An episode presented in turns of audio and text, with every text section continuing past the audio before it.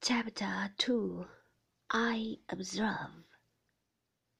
The first objects that assume a distinct presence before me, as I look far back into the blank of my infancy, are my mother with her pretty hair and youthful shape, and Peggotty with no shape at all, and eyes so dark that they seem to darken the whole neighbourhood in her face and cheeks and arms so hard and red that I wondered the birds didn't peg her in preference to apples.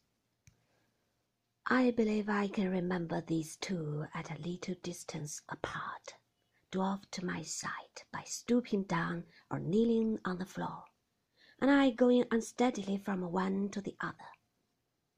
I have an impression on my mind which I cannot distinguish from actual remembrance of the touch of Peggotty's forefinger as she used to hold it out to me, and of its being roughened by needlework like a pocket nutmeg grater.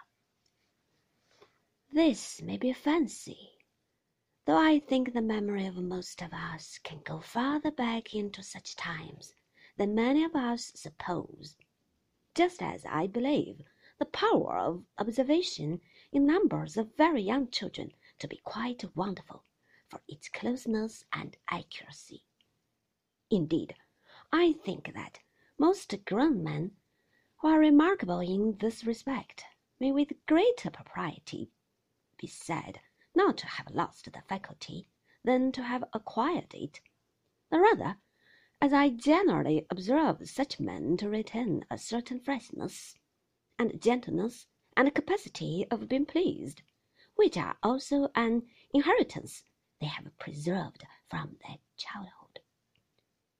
I might have a misgiving that I am meandering in stopping to see this, but that it brings me to remark that I build these conclusions in part upon my own experience of myself, and if it should appear from anything I may set down in this narrative that I was a child of close observation, or that as a man I have a strong memory of my childhood, I undoubtedly lay claim to both of these characteristics.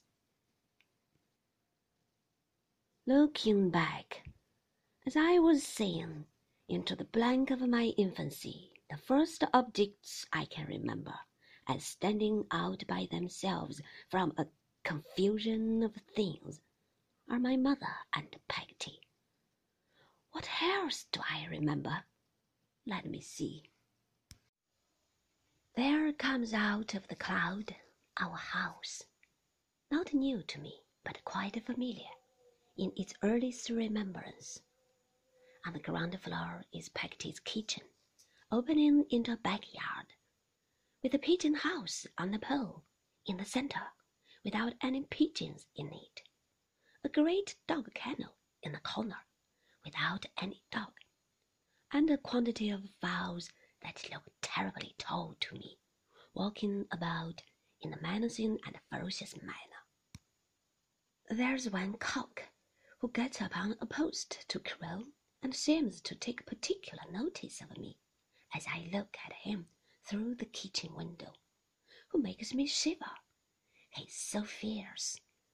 Of the geese outside the side gate, who come waddling after me with their long necks stretched out when I go that way, I dream at night, as a man environed by wild beasts might dream of lions.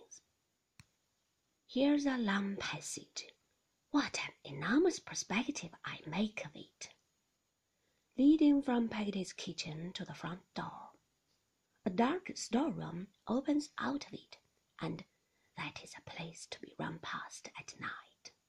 For I don't know what may be among those tubs and jars and old tea chests, when there is nobody in there with a dimly burning light letting a mouldy air come out at the door, in which there is the smell of soap, pickles, pepper, candles, and coffee, all at one whiff.